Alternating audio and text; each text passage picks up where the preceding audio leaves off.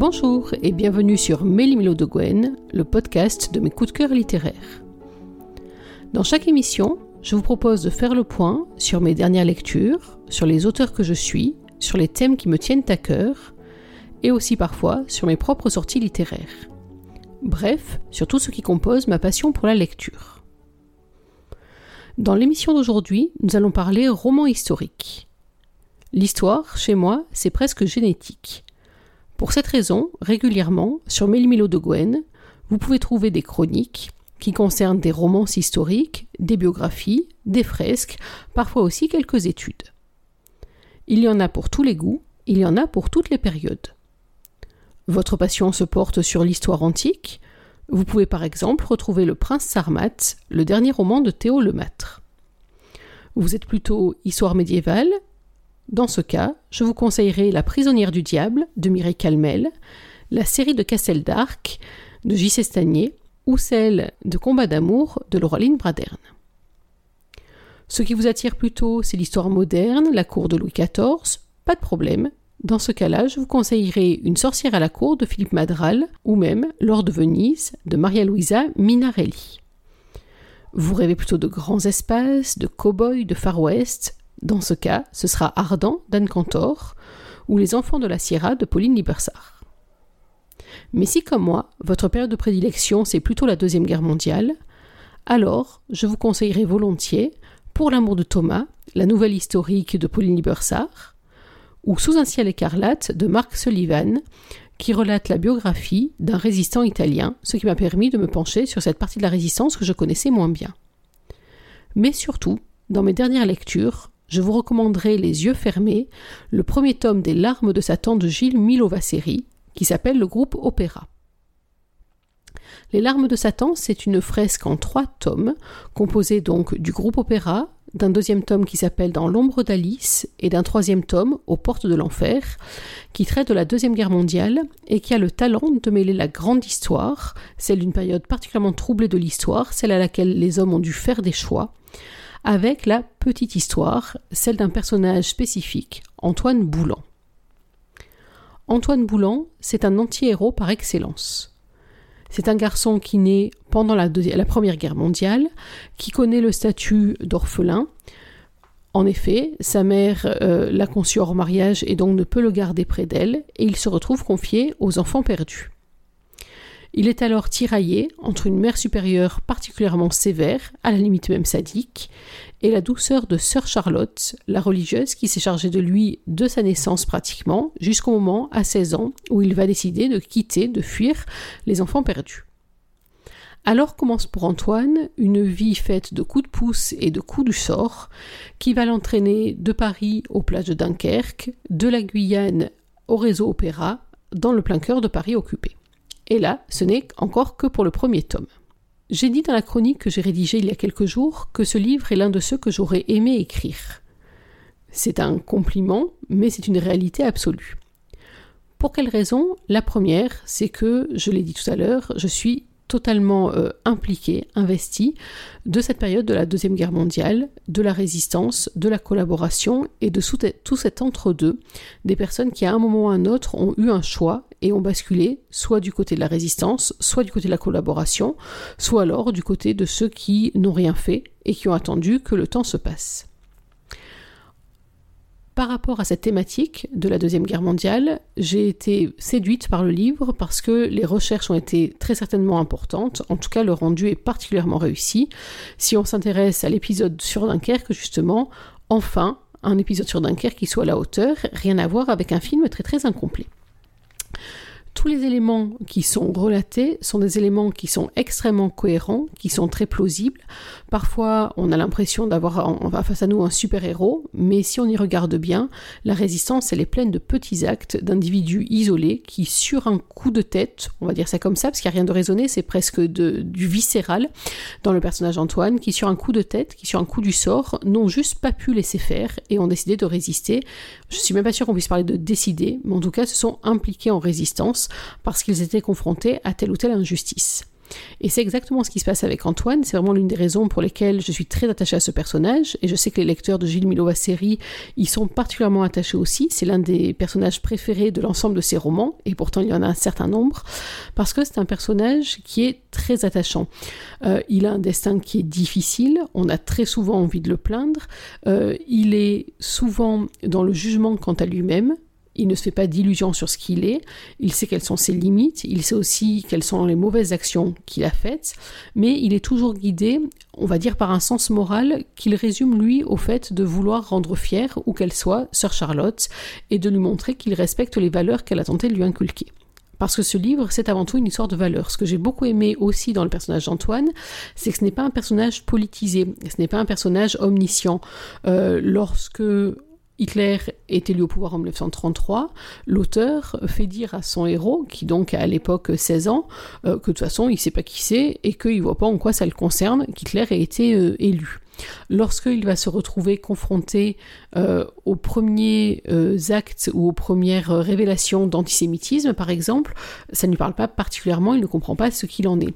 Donc j'ai beaucoup aimé ça parce que souvent on a un regard sur la Deuxième Guerre mondiale qui est un regard d'après, c'est-à-dire de ceux qui connaissent la suite de l'histoire et de ceux dont finalement le jugement est éclairé par la suite de l'histoire. Alors que là, pour Antoine, il va découvrir en fait au fur et à mesure ce qui se passe. Il a l'occasion de faire partie des forces qui vont essayer de sauver le plus de soldats français et anglais possible après le désastre de Dunkerque. Euh, à ce moment-là, il va se retrouver confronté à l'horreur de la guerre et au fait que la guerre, elle concerne aussi des civils et que les exactions commises au nom de la guerre sont des choses terribles. Et là, c'est vraiment viscéralement, je l'ai dit tout à l'heure, qu'il va réagir et qu'il va prendre les armes et qu'il va agir avec ses propres moyens. Donc j'ai beaucoup aimé cet aspect-là du personnage, qui est un personnage qui ne va pas théoriser le euh, est-ce qu'il faut que j'agisse ainsi ou est-ce qu'il faut que je prenne telle décision, mais qui va réagir euh, sur un coup de cœur, sur un coup de tête, sur en tout cas euh, un coup de sang par rapport à ce à quoi il est confronté. Les personnages de ce roman sont des personnages qui m'ont marqué. Donc Antoine, d'abord, autour duquel tourne cette histoire, mais également les rencontres qu'il peut faire. Euh, il y a tout au long de sa vie des rencontres qui vont lui permettre de s'élever, euh, de retrouver un espoir, et pourtant, à certains moments particulièrement sombres de ce premier tome, euh, il faut vraiment avoir l'estomac solidement accroché pour garder une once d'espoir. Mais il va se retrouver avec comme ça des espèces de repères, des guides qui vont lui donner une raison d'avancer, qui vont le conforter en fait dans l'homme qu'il aimerait devenir. Parce que si on regarde ce roman, on se rend compte, à contrario, qu'il y a plein d'instants où il pourrait basculer euh, dans tout ce qu'il y a de plus sombre dans la période. Il a par exemple à un moment, alors je ne vais pas trop spoiler l'histoire, mais quand même c'est éclairant, il a un moment la possibilité d'avoir une vie beaucoup plus facile dans le Paris occupé, en frayant avec les mauvaises ou les bonnes personnes, ça dépend de quel point de vue on se place, avec les petits malfrats de la capitale qui, sous la protection de la Gestapo, peuvent continuer leurs petites affaires du moment qu'ils euh, participent à la collaboration et en particulier à la dénonciation des juifs et à la traque des communistes. Et là, sur ce moment-là, on voit bien dans cette scène en particulier que la facilité lui ferait dire d'aller dans ce sens-là, qu'un certain sens euh, de la sécurité aussi, parce que les personnes qui l'impliquent dans ce projet ne sont pas particulièrement les personnes qui aiment qu'on leur dise non. Et pourtant, il y a des éléments extérieurs, presque un signe du destin, qui le retiennent et qui lui font prendre une position tout à fait opposée. Et puis ce que j'ai beaucoup aimé, c'est que Antoine est un homme seul à la base. C'est la solitude qui l'emmène, euh, entre autres, à faire un certain nombre de mauvaises actions qui vont avoir des répercussions dramatiques. C'est le fait de ne pas avoir eu de famille, de ne pas avoir eu l'entourage dont il aurait eu besoin. Et c'est à l'inverse, pardon, dans le groupe qu'il va se révéler. D'abord, le groupe formé par Pierre de Maranche, qui va lui donner une espèce de famille, en tout cas un cadre, une raison d'être fier de lui et de ce qu'il peut devenir, de ses capacités. Et puis donc le groupe Opéra, dans lequel il rentre avec Lucien, et qui là va devenir pour lui comme une espèce de famille. Et ce que j'ai aimé aussi dans ce roman, c'est l'interaction entre les personnages. Il y a donc la figure presque paternelle, je l'ai dit, de Pierre de Maranche, la figure de mentor de Lucien, euh, le presque frère qu'il va rencontrer dans les premiers moments dans le groupe opéra, auprès duquel va se nouer une relation telle qu'il n'en a jamais connue. Et puis il y a aussi d'autres rencontres qui vont le marquer, euh, qu'il s'agisse par exemple de Gustave Gendard euh, vers la fin de ce premier tome, qu'il s'agisse également d'Abel Sipia qui va lui révéler des raisons de combattre, qu'il s'agisse surtout d'Alice, Alice de Louvre, qui donne donc euh, son nom au deuxième tome dans l'ombre d'Alice. Donc ce personnage est un personnage qui m'a vraiment euh, fasciné, ce personnage d'Antoine, de la même manière que les interactions entre, les personnages et les interactions à l'intérieur de ce groupe. J'ai beaucoup aimé également la manière dont on a croisé la grande histoire. J'ai parlé tout à l'heure de Dunkerque. Euh, lorsque l'auteur euh, se lance dans la description de la bataille de Dunkerque, alors pas tant de la bataille, mais surtout de l'évacuation des blessés, euh, eh ben, il fallait être bien accroché parce qu'on y est vraiment. J'ai pensé presque à ce moment-là aux différentes scènes du soldat Ryan, du débarquement. Alors la période n'est pas exactement la même dans la guerre, mais il, a, il y a dans la plume de Gilles Série une qualité telle que lorsqu'il décrit euh, des périodes, des éléments comme ça, des actions, des grandes scènes, euh, je me suis retrouvée totalement plongée dedans, euh, à ressentir le danger, à presque ressentir les émotions, les sensations qui étaient celles du héros. Et là, c'est vrai que je trouve que c'est une très grande force de ce roman de nous y embarquer tel quel. Les moments de crainte également, les moments de terreur, même les moments de révolte, je les ai trouvés extrêmement sensibles. Et c'est pour ça que j'ai dévoré ce livre avec une telle vitesse. Et puis, j'ai beaucoup aimé aussi, mais alors là, par contre, c'est justement le regard de ceux qui connaissent la suite de l'histoire, croisé par moments des mots repères qui m'ont fait dire Ah, tiens, il y a quelque chose qui se prépare. Pensez plutôt, euh, à un moment dans l'histoire, notre héros se trouve aux alentours de Pithiviers, croise des camions, on lui explique qu'on est là en train d'installer un camp pour euh, des gens indésirables. Euh, automatiquement, l'historienne en moi fait un lien avec l'histoire, et là aussi j'ai trouvé que c'était extrêmement bien mené par l'auteur. On a une lecture à plusieurs niveaux, enfin j'ai trouvé en tout cas, à la fois on peut se laisser porter comme Antoine Boulan et découvrir au fur et à mesure les éléments de l'histoire qui vont se mettre en place devant lui, ou on peut au contraire sentir les jalons qui sont déjà posés pour la suite de l'histoire et pour la suite de ce qui va se passer. Et ça j'ai trouvé que c'était euh, très malin. Ce que j'ai trouvé aussi très très malin, c'est qu'on n'est pas dans la moralisation, on n'est pas... Alors on voit bien sûr hein, par moment des éléments politiques, à un moment on voit bien euh, arriver un envoyé de De Gaulle, un envoyé de Londres euh, vers le groupe Opéra, et on sent bien déjà toute la tension entre les communistes et ceux qui ne le sont pas, entre des prises de position pour diriger les forces françaises libres. Donc euh, là aussi, de manière très subtile, l'auteur glisse toutes ces références qui montrent bien qu'il est très très à l'aise dans cette période historique, qu'il a parfaitement, qu'il maîtrise parfaitement son sujet et que euh, on n'est pas là pour avoir euh, un roman totalement fantaisiste et qui soit complètement déconnecté de la réalité. Donc là-dessus, j'ai beaucoup aimé et j'ai aussi également été très sensible euh, à cette notion de la résistance, telle que la développe Antoine et d'autres personnes qu'il croise au fur et à mesure, qui est cette notion de la résistance de la première heure. Alors ça peut paraître presque ironique, puisque j'enregistre cette chronique euh, le 18 juin, le jour de l'appel à la résistance, mais euh, on est dans quelque chose qui tient de cette résistance des premières heures. Il ne débarque pas en France en se disant je vais être résistant. À la base hein, quand il perd sa troupe euh, au large de Dunkerque euh, Antoine n'a qu'une intention c'est de rejoindre Paris pour continuer le combat. Et c'est parce que au fur et à mesure il, euh, croise cette débâcle de l'armée française de 1940 qu'il apprend l'armistice etc qu'il se retrouve en fait obligé à avoir des réactions aux éléments qui se trouvent face à lui. Donc là aussi, j'ai trouvé que on avait un aspect très humain euh, des choix, de la résistance, de la collaboration, des raisons aussi pour lesquelles certains ne veulent pas résister ou ne peuvent pas résister. Euh, on n'est pas dans l'aspect de l'historien, on est dans l'aspect de l'humain, et ça j'ai trouvé que c'était extrêmement fort par rapport à ça.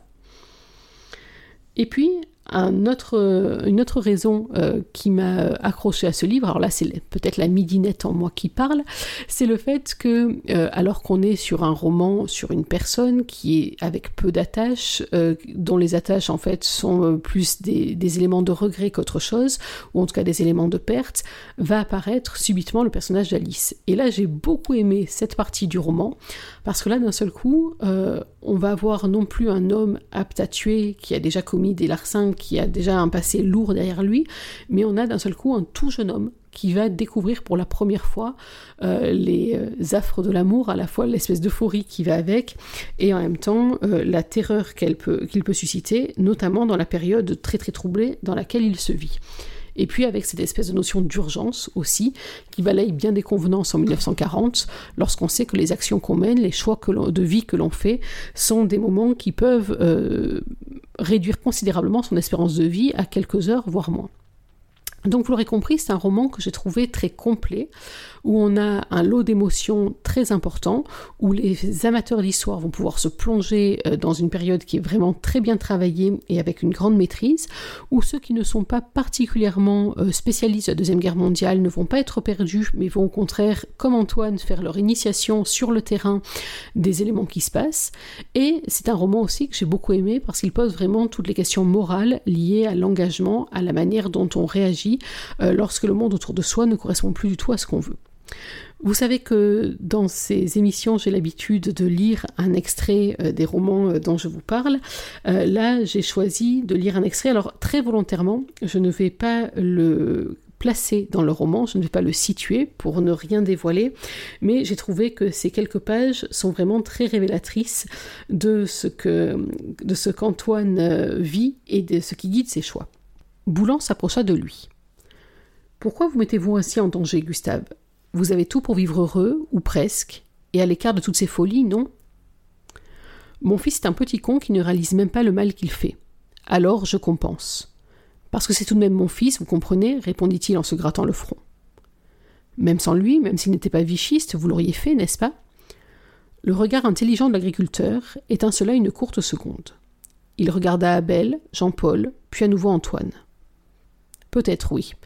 Je n'ai pas beaucoup d'instructions, mais quand j'étais tout gamin, mon père me bottait le cul pour m'apprendre la vie et les vraies valeurs. Je n'ai rien oublié, voyez-vous. Il marqua une pause et continua d'une voix vibrante.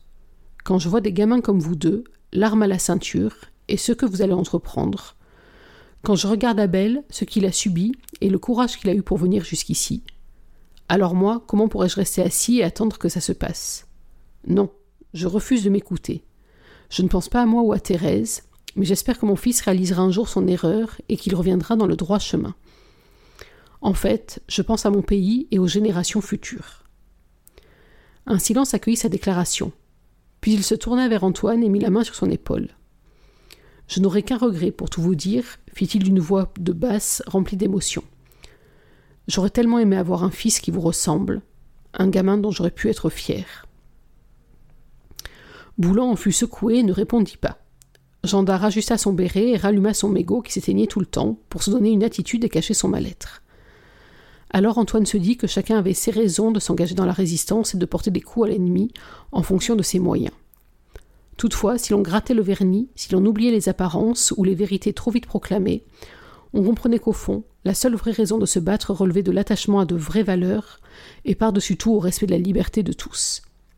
À chacun sa croix, souvent trop lourde, et pour tous ces braves, le sentiment absolu de devoir défendre la patrie au péril de sa vie. Telle était l'étrange alchimie de ces combattants anonymes, perdus dans l'ombre de la clandestinité, ne recevant ni honneur ni gloire, et qui pourtant donnaient tout sans jamais réfléchir ni hésiter. Le paysan s'était ressaisi et avait retrouvé son masque jovial sur lequel tout semblait glisser. Sans vous commander, Antoine commença à dégager le bahut du tas de paille et faites-le tourner un peu. On ne risque rien, les bosses sont loin et d'après mes informations occupées ailleurs. Je reviens dans une heure, deux tout au plus avec du renfort. Je m'occupe des armes aussi et de l'intendance. Le jeune homme sortit de ses pensées sans rien en dire et lui serra la main avec chaleur. Je file, ajouta Gustave avec un large sourire qui prit une toute autre valeur pour Antoine. Ils le regardèrent partir et se mirent aussitôt au travail. L'été noyait le Loiret d'une chaleur accablante, magnifiée par un ciel bleu sans nuages. Dans la remise où régnait la bonne humeur et parfois même des rires, la guerre était loin, presque oubliée. Il fallait savoir profiter des moments de détente, toujours trop rares et trop courts. Les deux résistants, torse nu, transpiraient en dégageant les bottes de paille, tandis qu'Abel les aidait comme il pouvait en les traînant à l'écart alors qu'elles pesaient plus lourd que lui. À un moment, Antoine s'arrêta et s'appuya sur le manche de sa fourche pour contempler le vieil homme avec admiration et respect. Puis il se tourna vers son ami qui s'était arrêté lui aussi. Il lui décocha un étrange sourire et ils se comprirent. Aucun d'eux n'ignorait que dans les heures qui suivraient, la mort serait peut-être au rendez-vous sur cette route perdue, sous ce beau soleil, et chacun faisait semblant de l'ignorer. La présence, le courage et les sourires d'Abel prirent alors une autre dimension comme un modèle à suivre, et il leur donna la meilleure des raisons pour laquelle ils seraient prêts à donner leur vie. parce que l'humanité ne devait jamais baisser la tête devant la folie des hommes. Jamais. Voilà, c'est ça l'extrait que j'ai sélectionné parce qu'il me semble qu'il résume très bien euh, l'ensemble de cette histoire. Vous avez entendu donc l'un des personnages expliquer que ce n'est pas une question d'éducation une question de hautes études, ce n'est pas une question d'intellectuel, c'est une question d'êtres humains, c'est une question de réagir. Je vous ai évoqué tout à l'heure le personnage d'Abel. Je vous invite vraiment, j'espère que quand vous le croiserez dans le roman, euh, vous serez aussi ému par son récit que ce que je l'ai été. Puis c'est un récit qui est très très éclairant. Là aussi, il arrive à un moment du roman où il est nécessaire euh, d'aller plus loin que juste l'espèce de défense un petit peu égoïste égoïste, le terme mal choisi, de son propre territoire, mais c'est aussi des raisons plus larges pour lesquelles on se bat. L'auteur en parle à plusieurs reprises, la notion de liberté, la liberté de tous, quelles que soient ses valeurs, quelles que soient ses propres croyances. Euh, j'ai aussi été très très sensible à ce passage, à ces quelques pages, parce qu'elles m'ont fait un écho incroyable avec le chant des partisans, euh, pratiquement une transposition des valeurs qui, qui, ont été euh, évoquées par euh, Druon Kessel et Anna Marley lorsqu'ils ont composé cette espèce d'hymne de la résistance. Et donc c'est pour ça que je voulais finir cette chronique en vous en lisant ces quelques pages qui, je trouve, donnent le ton de ce roman et plus largement de la pensée que Gilles Milovaceri a voulu faire passer à travers le personnage d'Antoine Boulan. Voilà, nous finissons ainsi ce quatrième épisode des chroniques de Mélimilo de Gwen sur le podcast. J'espère que vous avez pris le même plaisir à m'écouter que ce que j'ai pris à vous raconter cette histoire. J'espère aussi que nous retrouverons bientôt pour d'autres thèmes. Euh, la prochaine fois, on parlera. Ah ben écoutez, je vais même pas vous le dire. Je sais déjà de quoi on va parler. J'ai déjà ma petite idée là-dessus. Mais euh, on sera sur un thème plus léger. Euh, mais quoi qu'il en soit, j'espère que je vous ai donné envie de lire cette histoire-là ou de lire d'ailleurs les autres livres que j'ai évoqués dans cette chronique. En tout cas, n'hésitez pas. Et surtout, n'oubliez pas qu'une journée sans lecture, c'est une journée à laquelle il manque quelque chose. Alors, d'ici la prochaine fois, je vous souhaite d'être heureux, de prendre soin de vous, et surtout n'oubliez pas, lisez. Bye bye